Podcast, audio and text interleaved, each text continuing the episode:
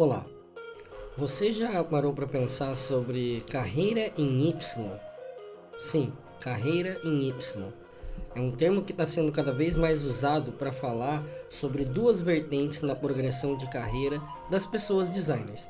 E quer dizer respeito tanto a uma trilha de gestão de pessoas quanto a uma trilha de gestão técnica. Bom, é sobre isso que a gente vai falar hoje no episódio do Extra e eu vou ter eh, como convidados aqui hoje o Rafael Buriti, a Laila Codogno e a Dani Tavares, que vão me ajudar a recortar aqui o assunto e conversar com vocês um pouco mais sobre esses assuntos e sobre os desafios todos que estão vindo nos próximos anos dentro desse tema. Fica aqui que eu já volto com mais um episódio do Extra Podcast.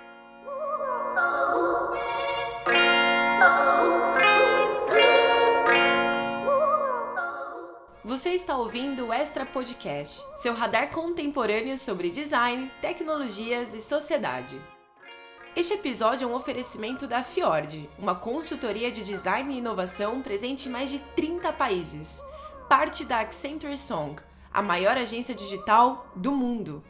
A consultoria ajuda as empresas a se transformarem, criando produtos e serviços que as conectam com o futuro de suas indústrias.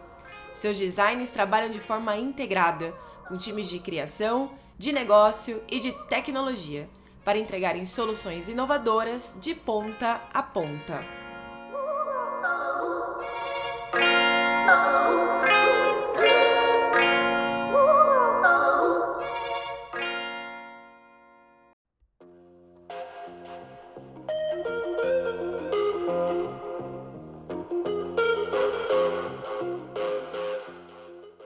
Carreira em Y o termo é interessante porque remete, obviamente, à letra Y, que é formada por uma haste central e duas hastes que se bifurcam a partir dela, uma para a esquerda, uma para a direita, exatamente para sugerir essa ideia de dois caminhos possíveis, né? um mais voltado ali para gestão de pessoas, um mais voltado para uma liderança técnica. Bom, é, esse movimento de falar dessas, desses dois caminhos de liderança, esses dois caminhos de evolução aí na carreira dos designers, é bastante recente, né? Para quem acompanhou o mercado, esse mercado de trabalho nos últimos 10 anos, sabe que esse movimento é, aparece e vem se desenvolvendo há pouco mais de 5 anos, né? onde a gente começou a ver de fato vagas e posições dentro das empresas muito forte dentro desse contexto, né? como por exemplo design managers, né? gestores de design, diretores de design, vice-presidentes de design, até mesmo C-level de design. Né? Isso tudo é uma grande novidade e a gente ainda está de alguma forma aprendendo a lidar né? com esse novo cenário. E claro, é um cenário que está pulsante mas é um cenário que também traz muitos desafios, traz muita ansiedade. Posições de liderança sempre parecem a princípio muito glamurosas, né? mas trazem escondidas consigo uma série de, de desafios, uma série de intempéries. E é um pouco sobre isso que a gente vai querer falar aqui hoje com vocês. Bater um papo com as pessoas que vão estar convidadas sobre a experiência que elas tiveram e o que, que a gente pode extrair de positivo e também de pensamento por trás dessas, dessas duas posições, seja voltada para gestão, gestão de pessoas, seja voltada para uma liderança técnica. Bom, para começar, eu quero conversar um pouco aqui com o Rafael Buriti, para entender um pouco de como foi para ele o início, né? Como foi para ele o clique sobre esse caminho voltado para a liderança. Eu gosto desse tema porque a gente sabe que é uma parte muito não só carente, como frágil né, e difícil dentro desse processo. Esse é o Rafael Buriti. O Buriti é designer, programador, quadrinista, membro do canal Design Team no YouTube, Senior Design Manager na Unico EdTech, professor e uma das pessoas mais influentes dentro da nossa comunidade de UX Design aqui no Brasil. Então é um prazer enorme estar podendo falar disso aqui e tudo mais. E lá no Design Team a gente trata muito disso, a gente já deu workshop sobre isso, então é, é muito rico para mim. Cara, a minha trajetória É engraçado, porque há muitos anos atrás eu achava que eu tinha uma trajetória mais única, porque puta, eu, eu, não fiz design né, na formação, eu sou formado em ciência da computação, e isso me perseguiu, de, me incomodou na minha carreira durante muitos anos, assim. Eu tenho hoje 23, 24 anos de carreira, 23. E, e durante os 10, 12 anos aí eu me sentia muito mal por não me sentir um designer, apesar de trabalhar desde o começo, assim, da, da minha faculdade em design, com web design, né, propriamente dito. E isso, de certa forma, foi bom, entre aspas, porque me fez correr atrás do estudo fora. E aí isso acabou construindo as minhas fases, as minhas etapas de carreira. Então, é, é, eu gosto de ver isso, mas depois, com o tempo, eu fui descobrindo que eu não era tão único assim. Tem muitas pessoas no mercado, né? Principalmente quando eu entrei na parte de, de design de experiência, que isso é muito mais evidente, porque tem pessoas de várias áreas né, migrando, então você consegue sentir um pouco mais representado nesse cenário, né? Mas é, durante esse processo todo, né, como eu falei, eu, eu já fui quadrinista, arte finalista, e aí eu, eu escolhi a faculdade, eu acho que a, é a gente é muito novo a gente não sabe exatamente o que, que a gente está fazendo ali, né? E aí no meio da faculdade eu percebi que não era que eu queria, mas eu estava pagando. Eu falei, ah, vou terminar, porque o diploma é importante, né? Era o, o, mantra, né? Da época e tudo mais. Mas enquanto isso, eu já trabalhava como web designer. Eu comecei trabalhando como editor de imagens e, e etc. Com CMS em 2000 e alguma coisa ali, antes, depois dos estágios. É, e aí eu comecei a estudar por fora para cobrir essa carência que eu tinha da, da base de design. Então era muito curso online, muita mentoria, muito livro. Eu, eu já gostava muito de ler, mas eu emergi, emergi muito mais assim nessa paixão de ler para suprir essa carência. E isso foi me construindo como profissional. Mas é curioso quando a gente fala dessa coisa do, da carreira, porque hoje, quando você olha para a carreira de design, eu acho que ela é muito mais complexa do que era há 10, 15 anos atrás. Sim, é, é, eu estava conversando com, o Daniel, que estava aqui em Portugal, Daniel Furtado, eu falei assim, cara, eu não, eu não lembro quando alguém me chamou de pleno sênior. Não tinha muito isso, assim. Eu tinha, era designer, ou quando você trabalhava em agência, era designer, web design, diretor de arte, aí diretor de criação, mas isso não significava necessariamente um júnior, pleno e sênior, né? Não necessariamente.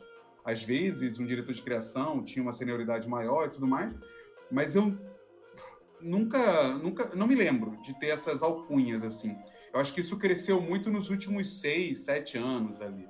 É, é, não, não tinha. Então, eu, eu não consigo te dizer assim, puxa, ah, quando eu era júnior, ou quando alguma pessoa me pergunta assim, ah, como é que foi para você migrar, né? Porque você não você é formado em design. Foi tão orgânico, porque eu já trabalhava com web design, eu já tinha uma, uma relação com a área de criação, que eu não gosto tanto desse termo, mas tinha uma relação, a coisa foi meio gradual. E naquele período, né, você também tem é, um bom tempo, né, cara? E, e, naquele tempo que a gente começou a trabalhar com digital, ninguém fazia. É, então, assim, você estava fazendo e aprendendo ao mesmo tempo. Então não tinha esse negócio de júnior pleno, não tinha de migração, era web design, webmaster. O webmaster era o cara que fazia absolutamente tudo, né? Então podia ser um designer, podia ser um desenvolvedor, podia ser um engenheiro, podia, podia ser um curioso, né? Na real, era, eram pessoas curiosas mexendo com algo que ninguém sabia o que, que era ainda. Então essa, essa multidisciplinaridade sempre foi muito presente na minha, na minha carreira. E eu acho que isso é muito rico para mim hoje, assim. Isso me faz... Essa coisa que eu achava que era uma fraqueza de não ser formado em design, é, hoje eu vejo que é uma riqueza muito grande, porque foi me permitindo é, entrar no mercado digital e ter uma proximidade com a tecnologia, uma capacidade de lidar com o mundo do design, com o mundo da tecnologia, de forma muito mais fácil do que muitas pessoas que eram formadas já em design mesmo, principalmente no tradicional. Né? Eu tinha muitos colegas em agências que tinham muita dificuldade de sair do impresso para o digital. Né? Então, eu, hoje eu vejo isso como muito rico. E aí, essa multidisciplinaridade hoje é, é, é para mim, é, é um dos grandes diferenciais do profissional. Né? Então, assim, se você é um profissional de design, você não pode se restringir a design. Se você é um profissional de desenvolvimento, você não pode se restringir a desenvolvimento. Então, o que antigamente a gente não, não via com tantos bons olhos, hoje é essencial. Eu estava conversando com um liderado meu que falou assim, cara, para mim o futuro é, é você não ter muito mais essas barreiras do ah, isso aqui é papel do designer, isso aqui é papel do desenvolvedor. É, isso está se moldando a não ter mais essas limitações, assim. Ah, mas até onde vai o que produto faz, o que design faz? Puxa, a gente está caminhando para um... E, e aí isso vai mexendo muito com o nosso tema, que é a coisa do generalista, do especialista, e vai causando muita angústia e ansiedade nas pessoas, né? Eu acho que eu já comecei com uma visão de entender muito e aos poucos eu fui vendo que para mim fazia sentido me especializar na gestão, porque em determinado momento eu pensei assim, cara, eu não quero estar projetando telas para o resto da minha vida. Eu quero estar numa etapa anterior onde eu participo da definição. Esse momento foi um momento há uns 10 anos atrás, 12 anos atrás, foi um momento que eu falei assim, puta, quando eu chegar aos 40, eu quero estar numa etapa de definição estratégica do que a gente vai fazer, e não só operacionalizar aquilo. E sem fazer o juízo de valor, era, era o que eu queria, né? Eu estou agora com 39, vou fazer 40, e, e, eu tenho trabalhado nessa visão, sabe? De, de ser a pessoa que consegue conectar design com esse lado estratégico. E isso me puxou para a gestão. É meio que natural, assim, eu não, não, eu não me via fazendo isso dentro da operação, sabe? Quando eu migrei para design, para UX. Essa é a Laila Kodogin.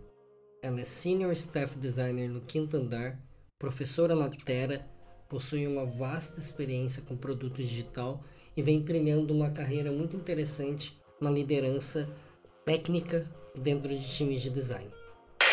Eu tinha uma tendência a querer ir para a gestão, porque se tinha muito aquele entendimento que quem ia para gestão era mais bem sucedido, gestão era o caminho único possível.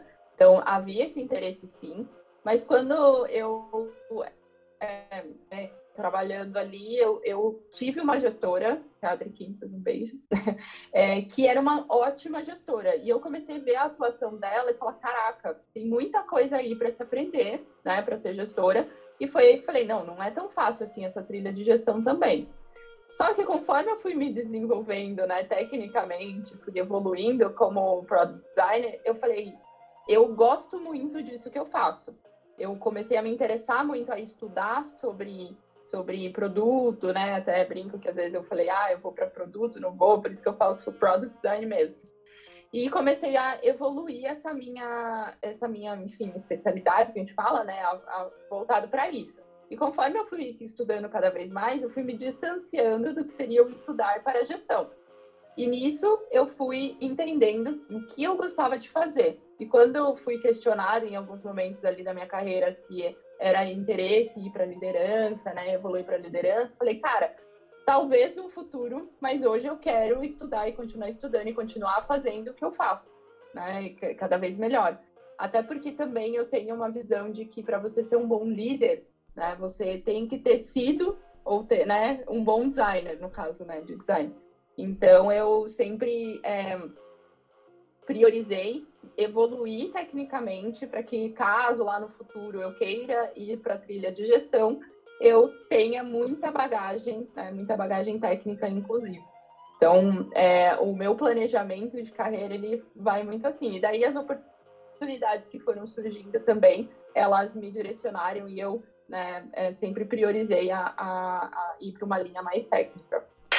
Acho interessante que tanto no relato da Laila quanto no relato do Buriti, fica claro que as experiências individuais de cada um e a forma como eles foram encontrando pessoas, referências para eles no caminho e a forma como os desafios que eles foram encontrando a partir dessa caminhada moldaram muito das escolhas que eles fizeram ao longo da carreira.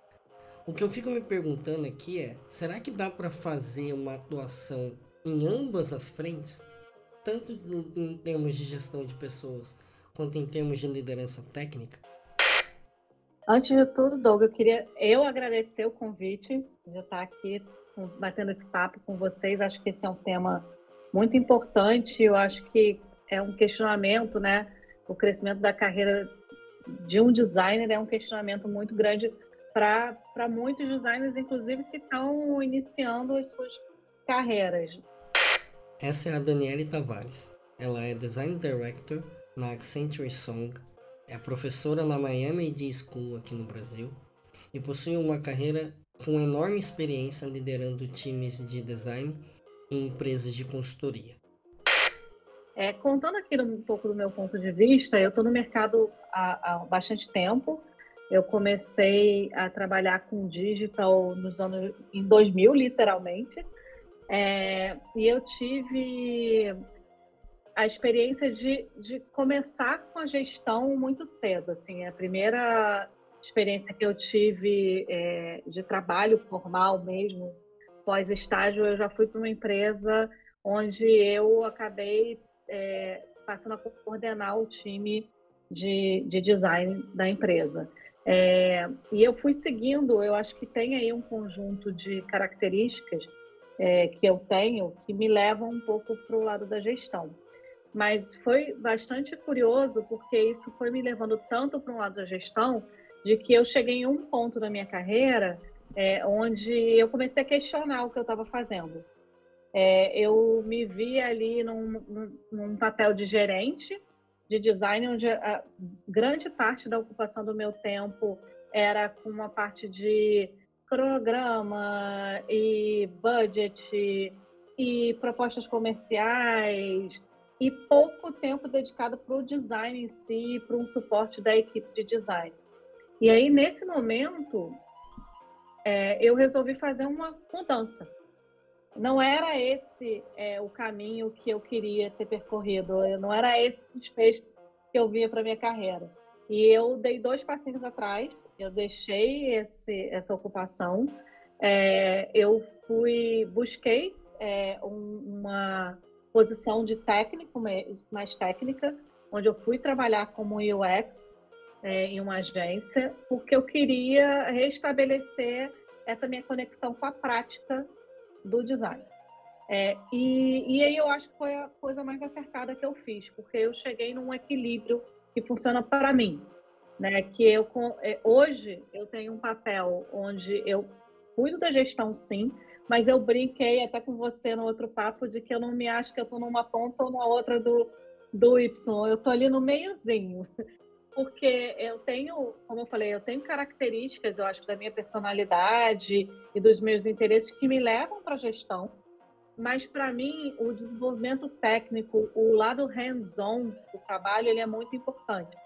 E hoje eu consigo ter esse né? É, eu sou uma gerente sênior, é, mas eu atuo hands-on em projeto. Então, eu divido o meu tempo entre a, o estar dentro de um projeto, é, inclusive é, ajudando na gestão desse projeto, mas atuando como uma designer dentro do projeto também. E, eu, e parte do meu outra parte do meu tempo eu cuido de outras questões mais é, gerenciais, como é, relacionadas à prática. Eu sou UX, então da prática de UX como um todo, dentro aqui da, da empresa. É, da, como eu trabalho numa consultoria, sim, eu me envolvo com a parte de propostas comerciais, mas então eu consigo estar ali navegando no meio do caminho e atendendo essa minha, essa minha vontade mesmo de não me afastar do craft. Eu, eu acho que o próprio mercado ele não é tão maduro a ponto de deixar muito claro o que, que é um papel de, de, uma, de um especialista, de um manager, de um diretor, né? talvez um VP, essas coisas sejam mais claras, né? Mas essa liderança ali da média liderança, chegando para alta liderança, ainda é uma coisa muito nublada, muito turva, na minha, na minha opinião. Mas eu tenho mergulhado, tentado entender muito assim, né? Como é que porque toda toda literatura que a gente busca sobre estratégia de design, isso é um ponto que é muito bom é, é, salientar e até alertar a galera assim. Vale muito a pena procurar literaturas que não estejam conectadas a design diretamente. Assim, vale muito a pena. Se você quer entender sobre estratégia, vai ler sobre estratégia propriamente dito e não procure só os livros UX Strategy, estratégia de design. Eles são bons e eu mergulho neles para entender um pouco a visão dos autores, porque em algum momento aquele autor resolveu construir essa conexão, né? Então vale a pena você entender como é que ele chegou ali. Mas quando você vai ler É, é eu estou lendo um livro agora que, que é bem legal, que é Estratégia Baseada em Design, de brasileiro, e é interessante porque ele introduz sobre estratégia e negócio. Ele abre o livro introduzindo sobre estratégia e negócio pura, né? Tipo, conceito de mercado. O que é negócio, o que é estratégia.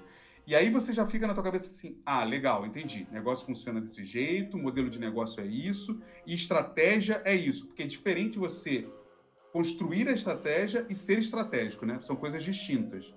Porque mesmo você sendo operacional, você pode ser estratégico, porque a, sua operação tem um impacto estratégico dentro de uma, de uma definição de valor da empresa, né?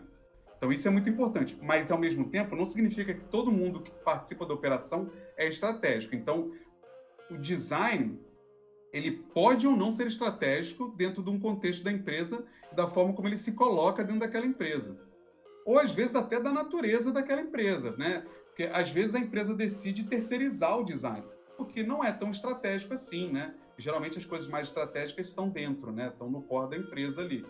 É, é, então isso vai mudando. Então, ser estratégico é diferente de definir estratégia. E agora eu estou muito nesse momento de entender assim, cara, o design define mesmo a estratégia, porque a maioria dos livros que eu estou mergulhando e lendo de design e não de design, é, é, o design é, acaba sendo incluído muito na facilitação da construção da estratégia, sendo uma boa ferramenta que clarifica, que ajuda a construir a estratégia. Isso coloca a gente, obviamente, na roda da definição, mas não necessariamente é quem define.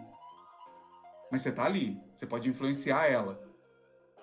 Então, tem, tem pontos que eu estou tendo a avaliar. Então, um dos grandes desafios, sem sombra de dúvida, é, primeiro, ter clareza de como é que o design, quais são as ferramentas do design que ajudam essa facilitação. Esse é o primeiro momento. Então, a gente precisa ter muita clareza nisso e é, puxa, entender muito bem o problema, né? Aquela coisa do wicked problems, né? Como é, é, o problema não está tão claro, né? Então, tipo assim, entender muito bem o problema é um ponto crucial que design tem como core e, é, e pode ser muito útil para essa etapa, porque a maioria das pessoas não sabe definir problema. É, isso, é um, isso é um ponto. Assim como comunicação é um problema da humanidade, entender problema também é um, é, é um, um desafio da humanidade, né? Então, acho que isso é um primeiro ponto. E o segundo ponto é muito conseguir entender como é que o design de fato entrega valor. Muito mais do que o conceito do design, mas o valor de cada empresa, porque cada empresa tem um objetivo, né? Não adianta você. É, é, eu vejo muito design uniformizando isso. Do tipo, ah, porque falar com usuários é, é estratégico. É, mas não é isso que está entregando o valor para o cliente. Não é só isso tem mais coisas ali. Então, qual o seu papel? O que, que você faz que consegue entregar o valor? Ah, a diversidade entrega valor. Beleza, mas não é só isso. Então, tipo assim, é a diversidade atrelada a quê? Quando eu consigo conectar a diversidade ao resultado esperado por aquela empresa. E cada empresa tem um resultado esperado diferente, né? Alguns são é, é questão de, de dinheiro, outros são de eficiência, aí vai depender muito. Mas eu acho que, além de entender as ferramentas de design que ajudam nisso, muitas vezes, e eu sempre cito em, várias palestras, aulas, eu cito o John Maeda, né, quando ele escreveu aquele artigo do design não é tão importante assim. É, e todo mundo ficou pistola, né, na época que ele, que ele escreveu isso. E eu gosto da afirmação dele porque ele fala que, cara, a gente chegou nesse contexto depois da galera. A galera já dominava esse contexto. Então, você precisa entender que você não pode ser, é, é, eu não sei se o melhor termo aqui, mas cabeça dura, talvez, cabeça dura sobre quais as regras de design que têm que ser obedecidas, porque muitas vezes você tem que estar flexível e, e, e, muitos autores falam né, que o grande valor que um profissional hoje pode ter, em Y ou não, é a adaptabilidade. Então você tem que estar adaptável a ó, como é que eu adapto o que o design realmente diz by the book, né? Passo a passo o que tem que ser feito, com o que eu preciso entregar. Em que momento eu abro mão do design? É isso que ele quer dizer, sabe? Quando ele fala design não é tão importante assim. Ele está dizendo, em que momento eu, como designer, sei que eu posso abrir mão do perfeito que eu quero entregar, né? Do, do 15 ou 5 pessoas de entrevista, do, da pesquisa precisa ter um ano de pesquisa. Em que momento eu abro mão disso em prol do eu preciso testar rápido de verdade? É, esse, para mim, é o maior desafio, porque os designers, principalmente quando a gente estava conversando no, antes da, da gravação, né, você estava falando muito do desafio das novas pessoas que estão entrando, e agora há pouco você falou do, do quanto pessoas mais novas estão assumindo alguns cargos mais sêniores. A galera que está entrando busca muito conhecimento, então vai estudar, fazer esses cursos rápidos. E os cursos, eles, sabiamente, eles entregam um formato para você. Por quê? Porque esse formato, esse processo, ele é útil para te explicar como a coisa funciona. Mas ele não expressa a realidade. Então, quando a pessoa não tem a casca para entender que a realidade não é daquele jeito, ela não é adaptável. E aí é que ela sofre nesse ponto de, puxa, eu quero conseguir entregar uma parte estratégica. Se você não entender a adaptabilidade, que na minha opinião só vem com, com o que a gente chama de casca, né? E aí muita gente fala assim, pô, mas aí você está sendo, ah, mas só porque você tem mais tempo. É, eu, eu, eu não consigo fugir disso, desculpa, mas eu não consigo fugir do quanto mais tempo de carreira e mais experiência, não só o tempo, né? Porque tem gente que pode estar 10 anos e não viveu nada, né? É, é, mas assim, quanto mais experiências de fato você tem, mais casca você cria para essa adaptabilidade. Porque hoje, quando eu olho para um cenário e falo assim, hum, eu acho que a gente pode cortar esse pedaço aqui do processo e aumentar esse outro pedaço aqui, é porque eu já vivi isso em uma outra etapa e falei assim, funcionou lá, vamos testar aqui? Então, aqui para mim é o maior desafio. E hoje, como gestor, o meu maior desafio é conseguir fazer os designers não só entenderem, mas aplicarem isso, né? Porque é muito complicado, assim, como profissional, independente dele ser generalista ou especialista, tá? De novo, né? Depende muito de como a empresa que você está atuando e, e entende. Mas na minha visão, é, é, você seguir uma carreira né, de contribuidor individual, você também atua como líder, que foi o que você falou. E para você atuar como líder, independente se seja né, de pessoas ou de projetos, você tem que ter as skills ali, as soft skills de é, ter um pensamento mais holístico, você vai ter que lidar com outras pessoas, você vai ter que saber articular com vários stakeholders, você vai ter, ter que saber vender essa visão que você está criando, por exemplo. Então, eu vejo que é, é, a, essas skills, além do hard skill ali do técnico, né, de como você faz, é, sei lá, como que você organiza seu Figma, você também tem que ter esse outro lado de, cara, como que eu vou gerir tudo isso e toda essa responsabilidade. Então, é, você, por exemplo, está tá atuando ali numa, numa, numa abrangência onde você tem uma jornada inteira e tem outros designers é, cuidando dos squads que estão dentro dessa jornada, você vai ter que articular com esses outros designers, você vai ter que também se corresponsabilizar pelas entregas que esses outros é, designers estão fazendo. Então, como que você faz isso, né? Você está lidando com pessoas também. Então, você acaba precisando dessa skill de saber articular muito bem. É, não acho que seja igual a de gestão né, de pessoas, de carreira, é, mas elas acabam né, é, se, se encontrando em alguns pontos, em alguns momentos. Inclusive, eu acho que o movimento que funciona muito bem é quando você tem é, um contribuidor individual par de, de, de um gestor.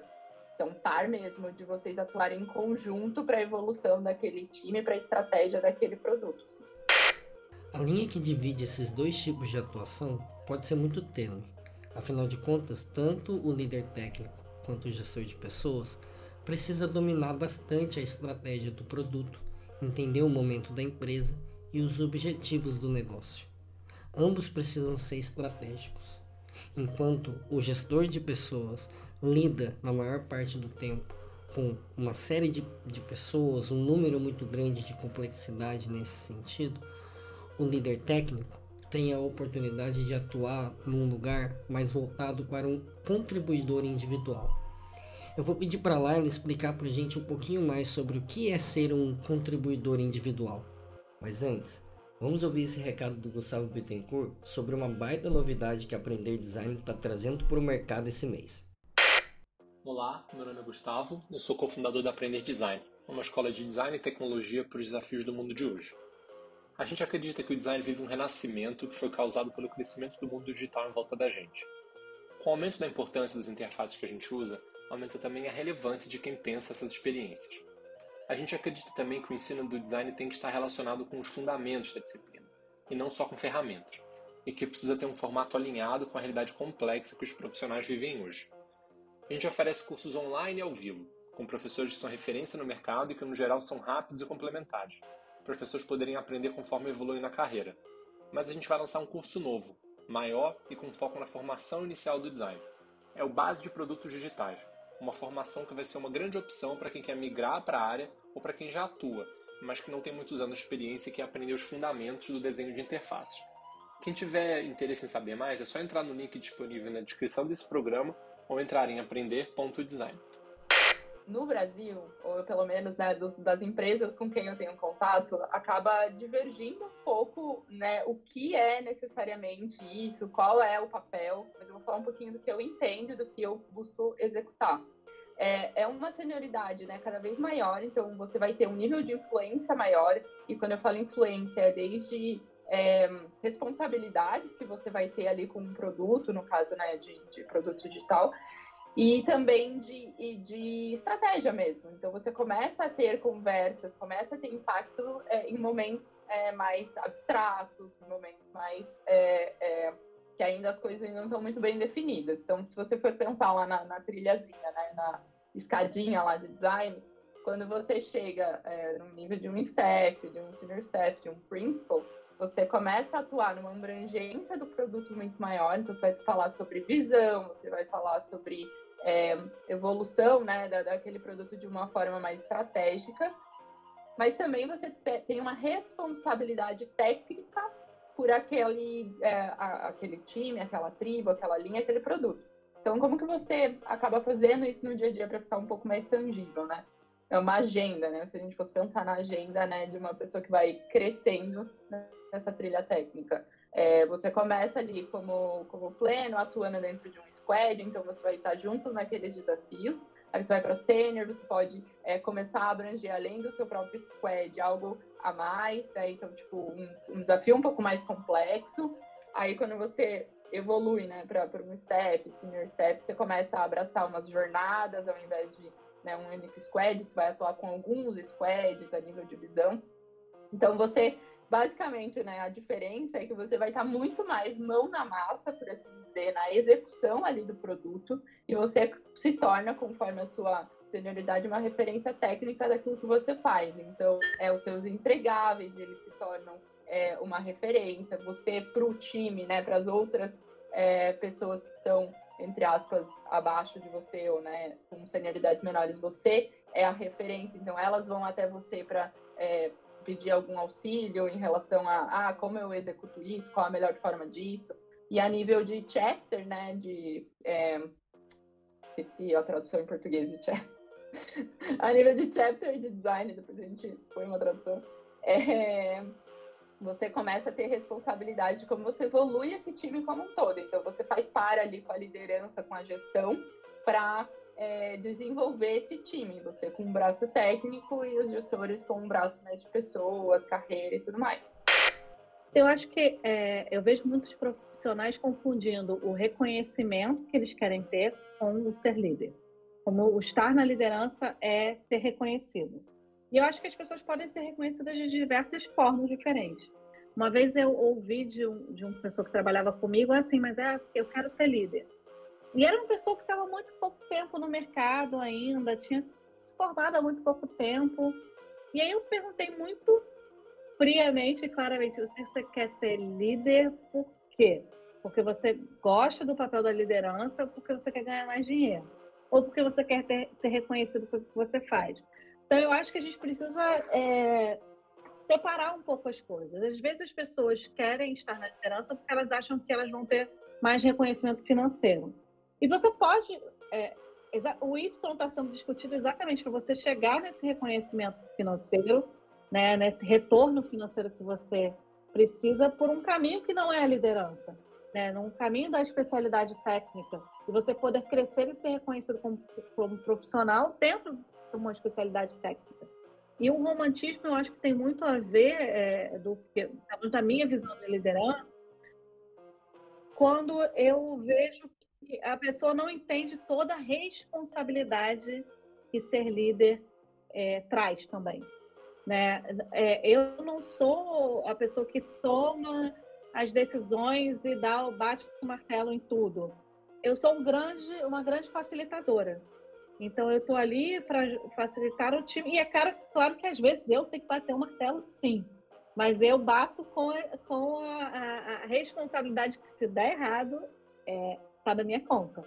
Né? E, e é muita responsabilidade você guiar as pessoas, você ter a responsabilidade, de, às vezes, de um direcionamento todo de um projeto, né? Quando você, é, você, você, ajuda a escolher aquele caminho, você é, é, entende que é aquele caminho, né? E, e mas principalmente a, a, o desafio das pessoas, você fomentar a inclusão, você entender as diferenças, você extrair o melhor de cada profissional, é, não tratar as pessoas da mesma forma, dar feedback, gente, líder tem que dar feedback. Dar feedback é já, já por si só, assim, já, já é um super desafio. Então, quando eu falo da romantização, é porque eu acho que as pessoas não, não enxergam todo esse desdobramento que a liderança traz. Eu acho que o primeiro, o, o primeiro ponto é você como profissional, e, e óbvio, não dá para eu cobrar de alguém mais júnior uma, um é, entendimento sobre algo que eu já tenho por algum tempo, né? Então, acho que vale ressaltar isso. Mas, assim, vale você entender que, uma vez eu ouvi na... Eu fui coordenador de uma pós UX e uma aluna falou assim para mim, ah, mas eu acho que essa grade não está correta. Eu usava muito o processo de Garrett como padrão da, da, da, da grade. Porque o mercado, na verdade, pede o Double Diamond. Eu falei, olha, calma, vamos lá. Porque que mercado é esse? Porque eu sou o mercado, né? Eu tô lá contratando, então eu quero entender. Então a galera tem que começar a saber diferenciar o que, que tu pede e o que, que é realidade. Óbvio, você não pode desgarrar da tua mente de que eu preciso saber falar para quem está me contratando o que a pessoa quer ouvir. Então, tipo, se a pessoa está dizendo que eu preciso saber o Double Diamond, cara, fala lá, ó, oh, eu sei o Double Diamond, eu faço ele e tudo mais mas tenha clareza de que no dia a dia você não faz ele ipsis literis, como você falou. Não, não, não é assim que funciona. Você precisa adaptar.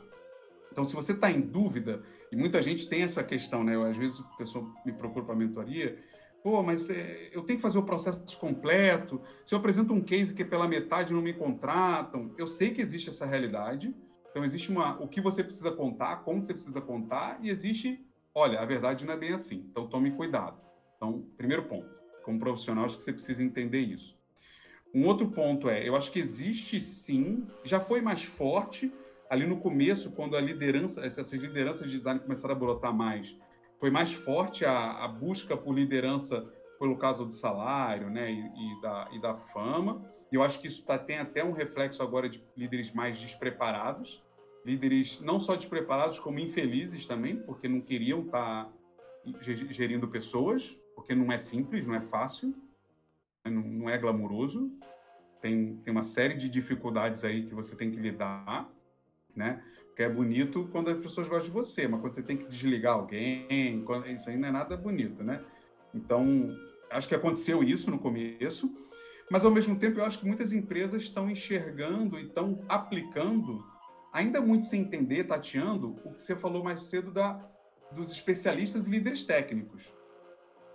Então, existe muitas das possibilidades lá onde eu trabalho mesmo, a gente tem é, não só especialistas como principals, e, e, os especialistas e os principals, eles têm salários equivalentes a um gestor, é, um líder, um coordenador, um manager e etc., chegando até diretoria. Não são todas as empresas que têm isso, isso é um fato, mas ela, eu vejo esse, esse movimento começar é, entendendo que alguém que, que escolhe estar no operacional sendo muito bom naquilo, é, que não necessariamente vai só fazer operacional, né, porque vai poder liderar pessoas também tecnicamente, direcionar, mentorar e tudo mais, deveria estar ganhando tanto ou mais, às vezes, que o próprio líder. Isso acontece. Óbvio que são casos muito específicos, mas então isso também é um ponto que, que pode ser observado por quem está olhando agora, tipo, ah, para onde é que eu vou, o que, que eu faço. Agora, se você está começando, é, eu sei que é, isso aqui que eu vou falar é um pouco até complexo, porque muita gente fala contra, que é, puxa, tem que ficar mais tempo nas empresas. Mas eu acho que quando você está começando, de fato, começando, se você tem seis meses, um ano, dois anos de carreira, eu acho que é até saudável você dar uma migrada de empresas para você ter visões diferentes de empresas que você está, experiências diferentes. Por isso que muitas vezes eu até indico as consultorias, porque são experiências, estando na mesma empresa, você vai ter muitas experiências diferentes. E isso vai te dar uma casca muito grande, né? Você entra numa boa consultoria aí que você vai trabalhar uma hora num banco, outra hora você vai trabalhar numa uma empresa automobilística, outra hora você vai trabalhar numa startup durante o tempo curto. Então, isso tudo te dá uma casca muito grande, né? Isso, é, isso pode ser rico para quem está começando, porque você consegue aplicar todo o aprendizado de forma muito prática. Então, isso é, isso é muito legal também. E também não fica ansioso, porque eu não sei qual é, a galera entrou nessa, nessa vibe muito louca de querer ser promovida a cada seis meses, né? achar que júnior é xingamento. E, então tem uma série de, de coisas aqui, acho que até psicológicas, né, emocionais envolvidas que, que a gente às vezes precisa tratar também. Tome muito cuidado com isso. É, eu acho que assim, é... essa autoconsciência, ela, ela também é do ouvir o outro, né? Então, assim, é... eu, quando eu falei, por exemplo, que você às vezes, quando você quer saber que caminho você escute outras pessoas, troque ideia, você, quando está num papel de liderança, seja técnica ou não, é, você abrir espaço para ouvir as diferenças. Assim, é, isso traz mais consciência para a gente. É, é, eu não sou, não é porque eu sei, sou hoje uma uma parte da liderança que eu sei tudo, que eu sou melhor em tudo. É, pelo contrário, eu, eu, falo que eu gosto de contratar as melhores pessoas, porque aí eu tenho o melhor, eu, o melhor time para me ajudar no que eu não sei. Né? Então, eu acho que é muito isso, é você estar tá muito aberto para ouvir as outras pessoas, para receber feedbacks, é, para você conseguir analisar as coisas de ângulos diferentes, não só da sua visão. Né? Muitas vezes eu tenho uma visão, aí eu vou lá, ouço um outro ponto de vista e falo, maravilha, é, realmente, vamos para esse outro caminho. Né? Então, eu acho que. É, e acho que uma terapia não, não deixa de ajudar as pessoas. Entendeu? Eu recomendo para todos os seres humanos fazer terapia que ajuda no processo de autoconhecimento também. Eu acho que é isso mesmo. Tipo, é, você ainda tem né, esse, entre aspas, o glamour né, de você ir para a gestão. É, e muitas empresas não têm a, a trilha né, para o outro lado do Y, para de contribuição individual. Então, você, como você mesmo disse, você não vai ter os mesmos salários, você não vai ter é, o mesmo prestígio, você não está inserido né, nos mesmos momentos.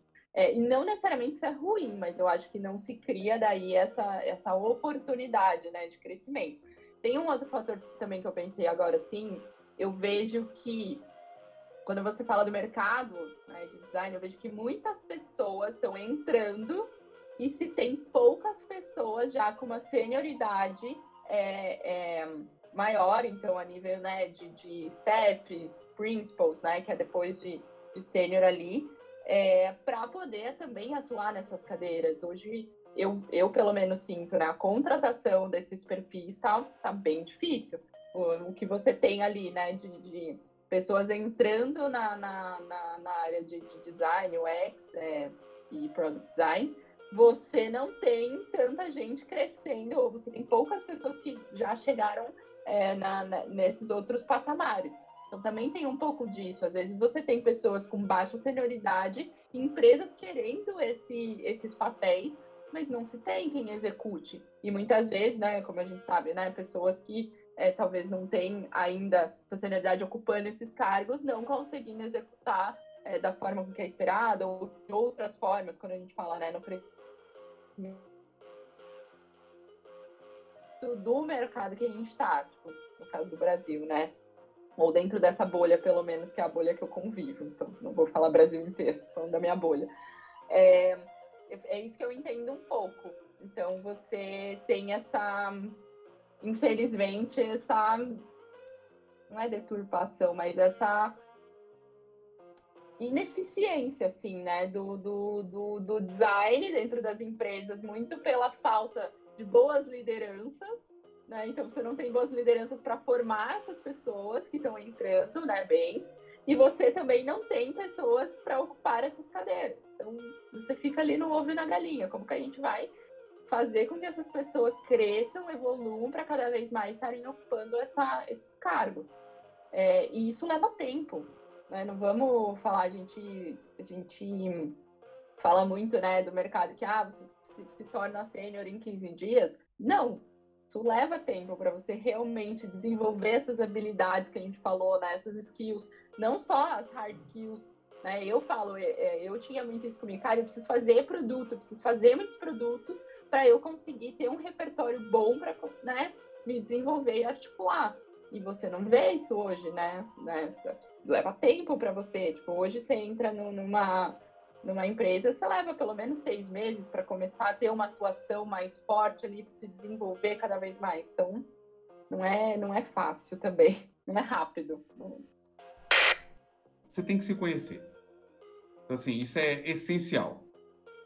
Quem você é como pessoa, é, é eu acho assim, ó, eu, eu, eu não acredito em divisão de existe o, o Buriti profissional e o Buriti ser humano, porque se eu tô mal como ser humano, me afeta a minha carreira, e se eu tô mal na carreira, né, a empresa está me ferrando, muita coisa, isso afeta o meu pessoal também. Eu digo, então, emocionalmente, eu sou uma pessoa só.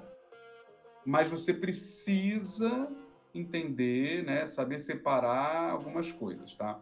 Mas na essência, você precisa saber quem é você. Porque no final, você carrega quem é você para dentro da sua carreira, para dentro da sua empresa, para dentro do seu trabalho. Então, tipo, ah, o que, que eu faço? O que, que eu gosto de fazer? Como eu gosto de fazer? Minhas prioridades. E aí entra, ah, Briti, mas você está falando de muito bonito, né? Eu não posso escolher. Não, às vezes a sua prioridade é pagar as contas em casa e ajudar sua mãe. E tudo bem. Mas você tem que se conhecer e saber, cara, nesse momento eu sou alguém que preciso pagar minha faculdade, meu fiéis ali que eu fiz, minha preciso pagar. Essa é a minha prioridade. Legal. Então as escolhas que eu vou fazer são baseadas nisso. Mas tenha clareza. Essa é a questão. Saiba do que você gosta, como é que você gosta de trabalhar e o que você aceita. Isso é o mais importante. Isso é, é meio alto nível, é meio difícil, né? Quando você fala isso, parece que, puxa, eu, ah, mas isso é muito bonito, Curitiba, eu preciso pagar a conta. Eu sei disso tudo. Eu estou falando assim, faça escolhas conscientes. Eu estou escolhendo essa empresa porque eu vou pagar minhas contas. Tudo bem. Saiba disso. Porque na hora que você estiver sofrendo porque a empresa tem algum posicionamento que você não gosta, está muito claro na tua cabeça. Isso é muito importante. E aí você se conhecendo, você consegue começar a mapear em você as suas fraquezas. Então, e aí eu estou entrando em outro detalhe, que é se conhecer. Puxa, eu me comunico bem? Eu gosto de me comunicar? Eu gosto de falar com as outras pessoas? E tudo bem se você não gosta, mas se você não gosta, saiba que isso pode ser um empecilho. Então você precisa conhecer isso. E se você quer desenvolver, você já sabe que é ali que você vai ter que desenvolver. Então, essa coisa do autoconhecimento, do automapeamento, e eu estou falando não só de autoajuda, estou falando de fato de.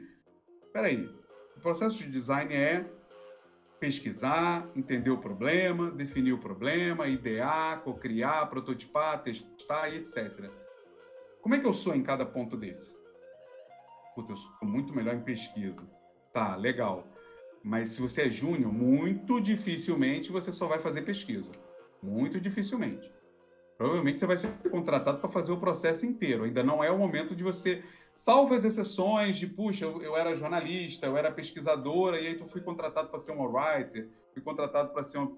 Salvo as exceções, né? Na essência, você terminou seu cursinho, seu bootcamp, a chance de você ser contratado para algo muito específico é muito menor, até porque tem muito menos vagas de coisas específicas.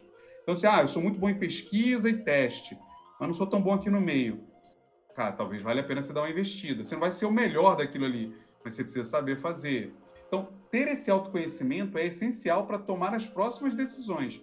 Porque se eu não sei nem quem eu sou, e eu não sei o que o mercado quer, eu já quero decidir que eu quero ser um UX Researcher, né, não vai ser tão simples assim. Então, é, é, se conhecer é o primeiro ponto. Depois é começar a entender o que, que o mercado está pedindo.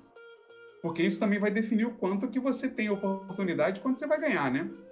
Porque há 20 anos atrás eu dizia assim, ah, eu quero ser um, um diretor de design, mano, você não ia ter vaga, né? Porque pouca tinha, né? Hoje talvez tenha. Hoje você fala assim, ah, eu quero ser um eu quero ser um especialista em chatbot. Putz, já tem. Já tem pessoas trabalhando com isso. Então, entender também um pouco do que o mercado precisa e quer vai te ajudar a tomar essa decisão, entendeu? Então, saber o que você sabe saber o que o mercado quer é essencial. Cara, eu acho que sim. Falando de mim, mas dando como exemplo, é muito esse questionamento, assim, o que que te dá flow, o que que você gosta de fazer. Então, eu gosto de fazer produto. Eu gosto de estar ali na estratégia do produto, de entregar experiência para as pessoas de uma forma mão na massa. Então, acho que você se questionar, né? É isso que você quer fazer? Você quer estar ali, né, executando? Ou você quer empoderar outras pessoas para executar? Acho que para mim, a pergunta que você tem que fazer, se você vai seguir para uma carreira ou outra, é essa. Você quer executar ou você quer empoderar pessoas para executar? Então, hoje a minha escolha é executar. Eu sou muito mão na massa, eu quero fazer, eu quero estar ali. É, e, e, não necessariamente é, a troca, né? Empoderar outras pessoas para fazer. Não que na gestão, na, na liderança técnica, você não faça isso. Eu também tenho esse papel, mas eu estou muito mais mão na massa. Então, eu acho que é um pouco dessa pergunta. E depois, a nível de livros e tudo mais, acho que é muito sobre qual especialidade você quer, se você quer seguir mais, mais pesquisa. Então, é, sempre busque estar é, antenado. Então, leia os livros né, clássicos, mas busque estar sempre se atualizando. Acho que é um pouco disso também, né? Por exemplo, eu segui muito na especialidade de prototipação, eu, eu gosto muito dessa parte, então uma, algo que eu faço sempre é, cara, eu tô sempre antenada nas ferramentas, eu sei a, a, o, que, o que o Figma fez de novo, eu sempre tô atualizando é, de, não, de hard skill, né, falando nesse sentido. Então, eu acho que também essa parte técnica, né, essa carreira mais né, de especialidade, você tem que estar tá sempre se atualizando, para você também não, não ficar muito fadado ali para trás. Então... Eu acho importante é, é a gente cada vez mais, cada um ter muita. É, refletir muito sobre o que você quer na carreira, não, não necessariamente ter pressa para chegar lá. É, de quem é a pressão de que eu preciso ser promovido todo, todo ano, entendeu? É do mundo ou é para você mesmo? É, é, é, sua ou você está querendo é, atender expectativas alheias a você? Eu brinco com o meu time o tempo todo que eu estou correndo uma maratona. Eu não estou correndo os 100 metros rasos. Então é assim que eu vejo a minha carreira.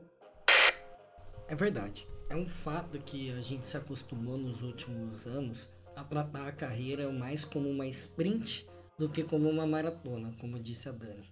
É, acho que o mercado todo passou por um boom né, de aumento de time, de contratação, né, um, um movimento que inclusive ficou conhecido como blitzscaling, né? Essa ideia de você inflar muito o quadro de funcionários, né? Crescer muito os times da empresa para alcançar ali um, um, domínio de mercado, né? Um domínio dentro das soluções que o, que o time, que a empresa está construindo. Bom, obviamente, isso tudo teve consequências, isso tudo está trazendo consequências, né? Para o nosso mercado. É, inclusive, devemos falar disso aí num episódio mais para frente, né? Sobre é, esse movimento todo do, do que aconteceu nos últimos, nos últimos anos voltado para o blitzscaling e agora esse, essa consequência com os layoffs, né? as demissões em massa que a gente está vivendo. Bom, acho que de forma geral esse episódio ajudou a gente a investigar e entender um pouco mais essas nuances aí da carreira em Y. É, acho que naturalmente, como a gente pôde perceber, é, o caminho de liderança voltado para gestão, gestão de pessoas, foi um caminho é, que foi des desvendado e abordado mais a priori. E agora a gente está vendo surgir toda uma nova camada de lideranças, cada vez mais potente, cada vez mais madura e cada vez mais presente nos times, voltado para uma liderança técnica. Né? É, eu acho que há uma tendência forte de que isso também se consolide cada vez mais no futuro próximo até porque nem todo mundo, né, nem os times não vão dar conta de absorver todas as pessoas que quiserem fazer uma trilha voltada para gestão de pessoas. Se a gente tem um time de 30 pessoas, por exemplo, esse número vai ser sempre limitado. Né? Então acho que é, uma, é, uma, é um momento muito interessante para desenvolver lideranças mais nesse lugar técnico e de contribuição individual. Então, acho que é um tema super relevante, é um tema que está super em alta. Com certeza, muitos de vocês, ouvintes, devem estar passando por, por, né, por questões, devem estar se perguntando, devem estar tomando decisões muito nesse sentido. Né? Eu acho que também interessante a forma como os convidados hoje ajudaram a gente a entender que quanto mais responsabilidade e importância o seu papel tem dentro da empresa, mais chance você tem de negociar a sua posição, o seu salário, né, os seus benefícios, a forma inclusive como você atua. Então é interessante né, pensar quais, quais são esses mecanismos que a gente tem, que a gente pode usar, que tipo de, inclusive, né, habilidades, skills, muito do que a gente conversou aqui hoje ao longo do episódio. É, acho que vale a pena, inclusive, é, olhar também para essa, essa questão da, da auto, do autoconhecimento, né, da autoinvestigação, entender de fato né, onde você consegue explorar melhor o seu potencial. E claro, tem em vista que papéis mudam o tempo todo. Né? Você pode se desenvolver inclusive em ambos dos espaços, a depender do momento que você está, dos seus objetivos. Né? Ambos os lugares, seja gestão de pessoas, seja liderança técnica, vão te trazer desafios enormes e vão te trazer conquistas muito interessantes também. É, vale a pena é, experimentar esses dois lugares eventualmente. Né? É, acho que a, a, mensagem que fica aqui no final é não ter medo de fazer essas explorações, né? E obviamente aproveitar esse momento que há uma valorização interessante de novos cargos, né? Desses novos cargos voltados para a liderança técnica. Então, fiquem ligados, eu acho que é, eu estou vendo sempre surgir mais posições nesse sentido, né? No LinkedIn a gente vê o tempo todo essas posições surgindo. Designers dos mais competentes que eu já conheci na minha trajetória hoje estão fazendo um papel de liderança técnica. Inclusive, é, eu estou tendo uma experiência muito interessante agora, recentemente, é, estou trabalhando no Mercado Livre e estou fazendo uma posição de liderança técnica, coisa que eu não tinha feito até então. Eu vinha me desenvolvendo numa trilha mais de gestão de pessoas, estratégia, e agora estou fazendo uma liderança é, técnica no time de mercado envios aqui. Então está sendo uma experiência muito bacana, estou me redescobrindo numa série de pontos, numa série de, de questões. Então acho que deixa, deixa essa dica aí de de não perder a oportunidade de explorar esses caminhos. É, agradeço muito a todo mundo que ficou até o final aqui com a gente. Espero que tenha agregado bastante para você nessa discussão, te ajudado a pensar é, de forma diferente, te ajudado a investigar um pouco mais esse assunto né, de carreira em Y, principalmente nesse lugar da, da liderança mais técnica, e que tenha te trazido também pistas né, de como você pode caminhar e se desenvolver nesse sentido.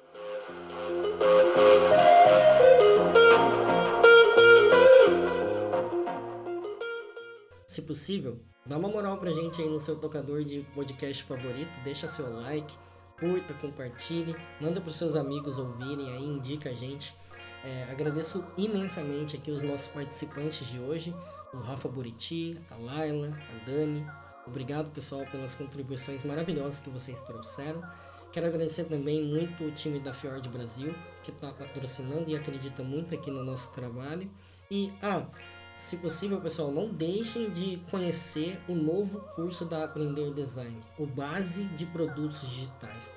Acesse lá a aprender.design para você conhecer essa nova proposta. É um curso de maior duração com participantes, com professores e participantes incríveis e com uma trilha muito bem estruturada aí para te preparar, para te dar a base necessária para atuar, começar a atuar na área de produto digital. Beleza? Obrigado a todos vocês ouvintes, a gente se vê na próxima.